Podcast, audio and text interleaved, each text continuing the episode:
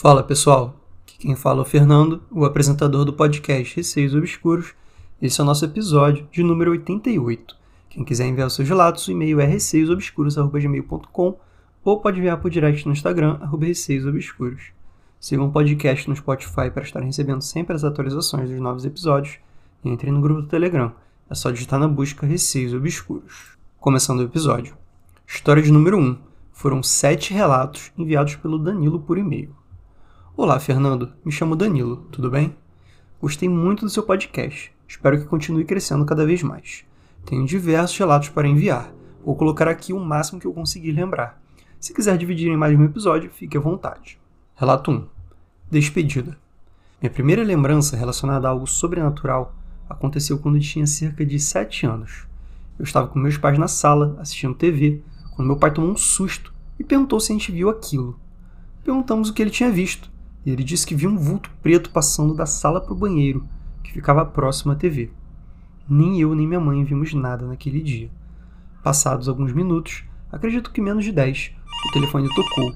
Meu pai atendeu e recebeu a notícia de que o meu tio, irmão dele, tinha falecido. E esse tio adorava ir lá nos visitar. Relato 2: Vultos. Durante a minha infância, a minha avó sempre me contava histórias de terror. Como ela era da roça, ela tinha algumas histórias bem estranhas, como quando ela viu um lobisomem voltando à forma humana.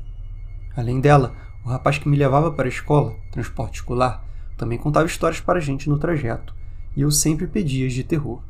Acredito que por conta disso, acabo não tendo medo quando presencio algo sobrenatural. Na época da minha adolescência, eu via muitos vultos pela casa da minha mãe, e um dia eu estava sozinho em casa. Fui ao banheiro, o mesmo do relato anterior, e vi um vulto ou Shadow People. Descobri esse termo com seu podcast pelo espelho. Devia ter uns dois metros de altura, passando pela sala.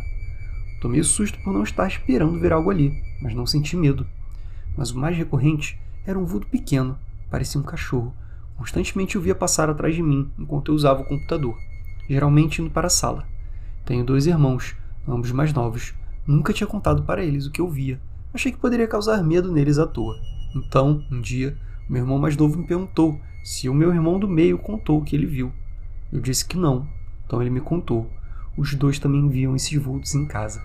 Não lembro quem viu o que, mas o que me contaram foi o seguinte: a casa tinha uma daquelas portas de alumínio com janelinhas em cima.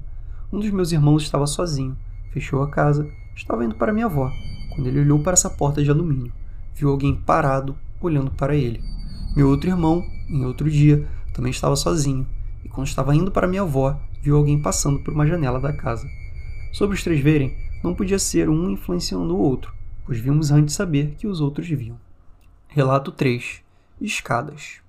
Essa casa da minha mãe tem um ar estranho, a ponto de eu ir para a faculdade mais cedo só para não ficar sozinho lá, pois me sentia constantemente observado. Minha esposa sempre detestou ficar lá sozinha, mas o lugar mais pesado era o quarto da minha mãe. O bairro todo é um morro, para aproveitar melhor a parte do terreno. Toda a casa é um andar e o quarto dela é no andar de baixo. Literalmente todas as vezes em que eu subia do quarto da minha mãe para o resto da casa, eu sentia que tinha alguém na porta me observando. Meus irmãos e pelo menos uma prima minha também tinham medo do quarto. Vou tentar explicar como era essa parte da casa para ajudar a entender o relato.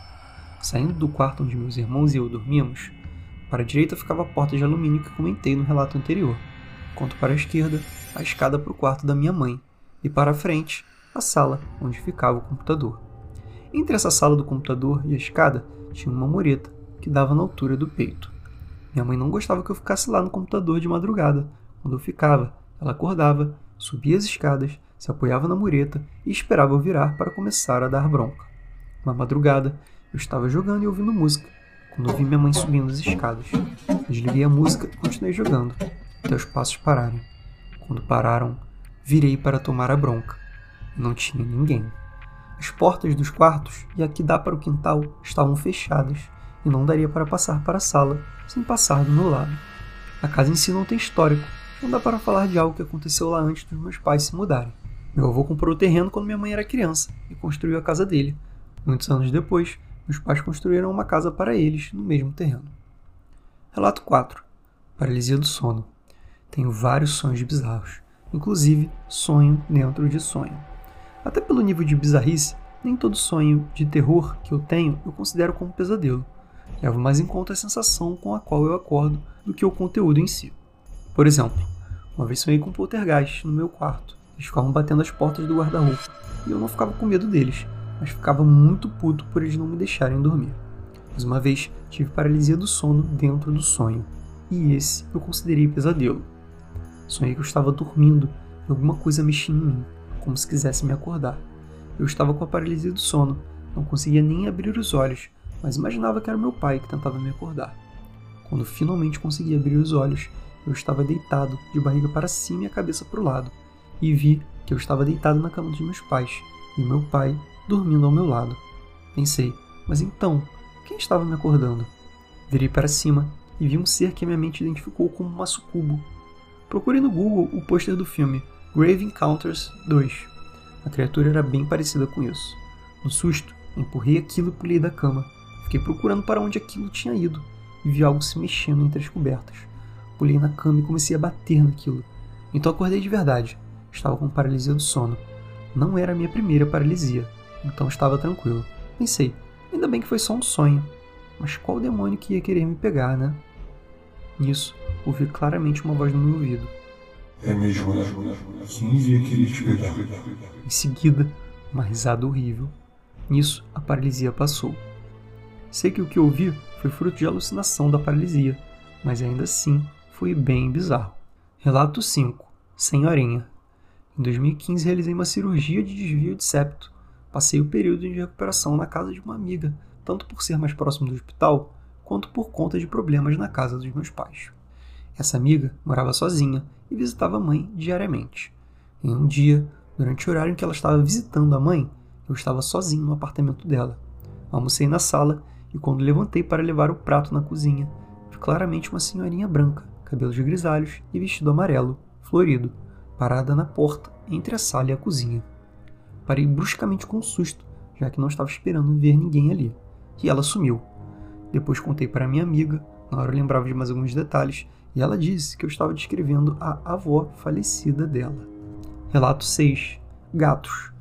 Quando saí da casa dos meus pais, fui morar em uma kitnet com a minha namorada, minha atual esposa. Éramos só nós dois. Acho que já fazia um ano e meio que a gente morava ali, quando comecei a ver um vulto preto de um gato pela casa. Vi esse vulto por um mês, quase todos os dias. Até que um dia, minha esposa também viu, e depois disso não vimos mais. Passada uma semana que ela viu, ela achou uma gatinha branca filhote, devia ter um mês, atravessando uma avenida movimentada perto da faculdade. Resgatamos ela e ela está com a gente até hoje. Ela não vira latas, mas lembra a raça Ragdoll. Uns dois anos depois, já morando em outro lugar, comecei a ver novamente um vulto de gato pelo apartamento, mas dessa vez era um vulto branco. Novamente, vi esse vulto por um mês, quase todos os dias. Dessa vez, tanto minha esposa quanto a gatinha viram um vulto. Vi a hora que as duas viravam a cabeça para o mesmo lugar. Uma semana depois, minha esposa me acordou de madrugada, pois tinha um gato miando barra chorando na frente do nosso apartamento, do outro lado da rua, e era um gato preto. Resgatamos ele também, mas por falta de espaço, por ele não se dar bem com a gatinha, cuidamos dele até conseguirmos um lar definitivo. Relato 7. Fotos. Viajei com minha esposa para Itu, uma vez. Lá existem vários prédios históricos abertos para visitação. Em todos os que a gente visitou, a gente perguntava se podia tirar foto. Teve um deles que o segurança disse que podia, só não podia ser com flash. Esse prédio tinha uma salinha pequena, bem simples, tinha um banquinho e uma cômoda, ambos de madeira, nada demais. Porém, eu simplesmente não conseguia entrar nessa sala. Minhas pernas não respondiam se eu tentava entrar. Para sair normal, para entrar, não respondiam. Minha esposa conseguiu entrar e tirar fotos. Vou procurar depois para mandar. E uma das fotos saiu com flash. Nisso, chamei a atenção dela. O segurança disse que não era para usar flash. E ela respondeu: O flash ativou porque a câmera reconheceu o rosto aqui, mas só tinha ela dentro do quartinho. Então, são os meus relatos que me lembro agora. Conforme for lembrando demais, vou enviar. Leandro, muito obrigado por enviar esses sete relatos. Foram muitos relatos que você enviou. E eu vou comentando aqui casualmente um pouquinho de cada um. No relato 1, acredito que tenha sido seu tio mesmo que foi lá visitar a casa. Ele tinha falecido e acabou indo ali para um lugar conhecido, né? Enfim, o espírito dele passou ali e seu pai acabou vendo. O relato 2 eu chamo de experiência compartilhada, né?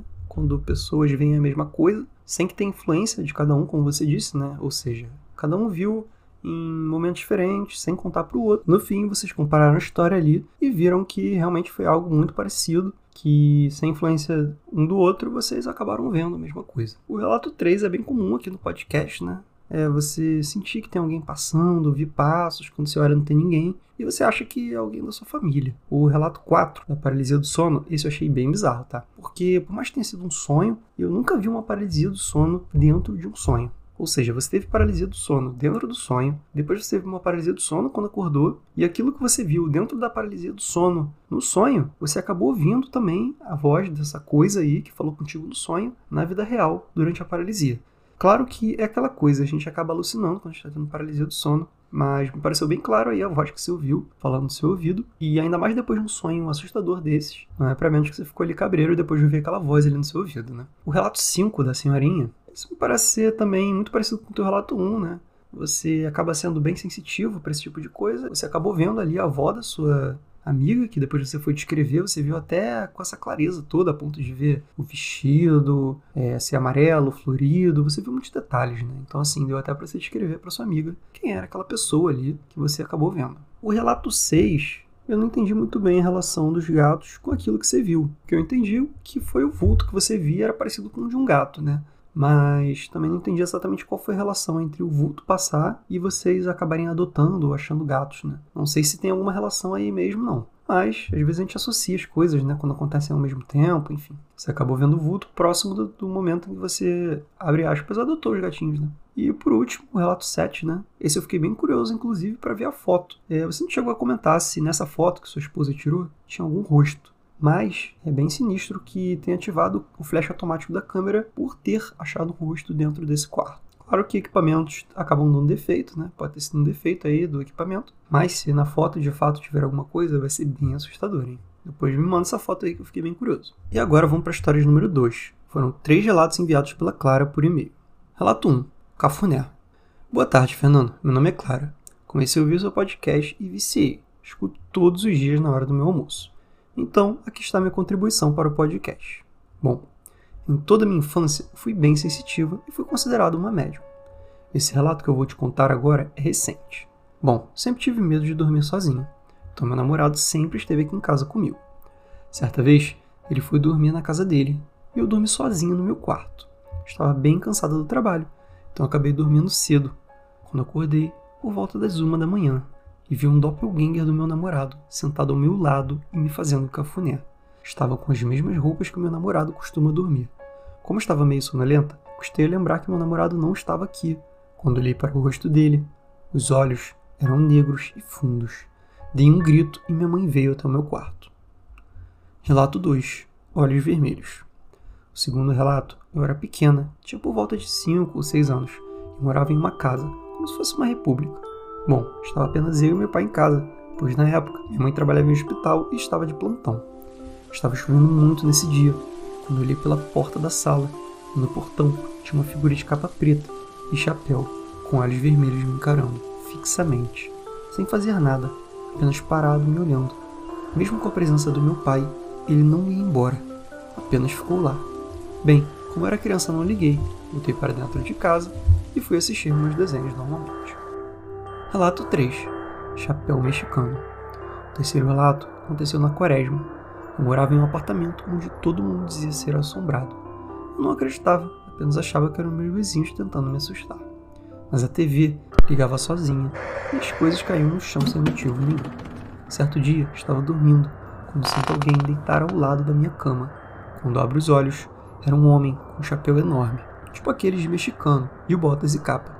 Tem um grito acendi as luzes e ele sumiu. Bom, tenho muitos relatos e em breve te envio mais.